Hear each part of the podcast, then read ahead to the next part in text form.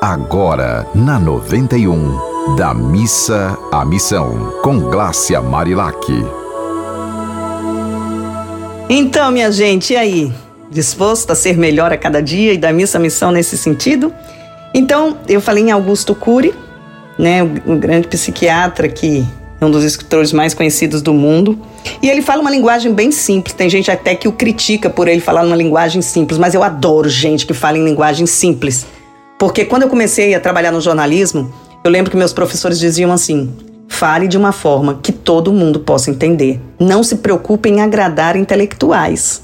Os intelectuais podem até te criticar, porque eles estão nos muros né, das palavras difíceis para mostrar que tem conhecimento, mas o conhecimento, a comunicação, só se estabelece quando a ação se torna comum.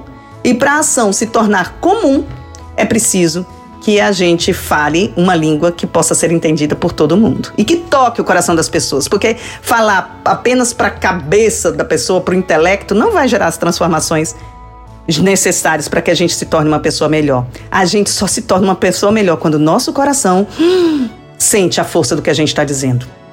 Então, é, tem um livro de Augusto Cury que ele faz aquelas receitas, né? Que tem muita gente que fala, ah, eu não acredito em receitas. Eu também não. Mas se você tentar colocar em prática pelo menos um pouquinho dessas dicas, você pode sim se melhorar como ser humano. E eu trouxe, muita gente está falando, ah, cadê suas poesias, né? Que eu, minhas poesias, o livro 108 Poemas para Simplificar a Vida.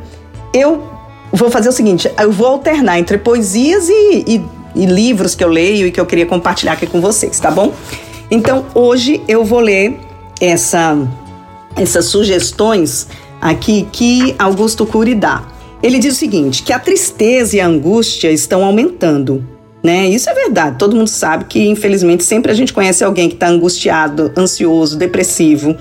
E a indústria do lazer está se expandindo, né? Assim, a gente vê também que tem todas essas, ai, muitos apelos. Vamos para festa, vamos para não sei o quê. E as pessoas às vezes entram na superficialidade, bebem, enchem a cara, tá tudo ótimo.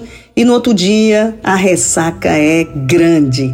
Então a gente precisa pensar, poxa, se eu tenho que beber para estar tá feliz, tem algo errado. Primeiro você precisa observar isso. E ele fala: nunca tivemos uma fonte de estímulos para excitar a energia emocional como atualmente. A indústria da moda, nossa, é apelo toda hora para você comprar uma roupa nova, né? Os parques temáticos, os jogos esportivos, os jogos de internet, a televisão, os estilos musicais, a literatura explodiram nas últimas décadas. E assim, claro que toda faca né, que corta, ela salva também. Então tudo tem um lado, nada é absolutamente ruim ou absolutamente bom. A forma é quem está por trás, qual é o ser humano que está por trás usando essa ferramenta, o que, que ele está fazendo. E aí, é, Augusto Cury, ele re, ressalta isso, que esperávamos que nossa geração fosse a que vivesse o mais intenso oásis de prazer e tranquilidade, mas nós nos enganamos, jamais fomos tão tristes e inseguros. Concordo parcialmente, porque eu acho que tem muita gente que está triste e insegura. Mas tem muita gente que já despertou, inclusive para estender a mão para essa pessoa que está triste e insegura.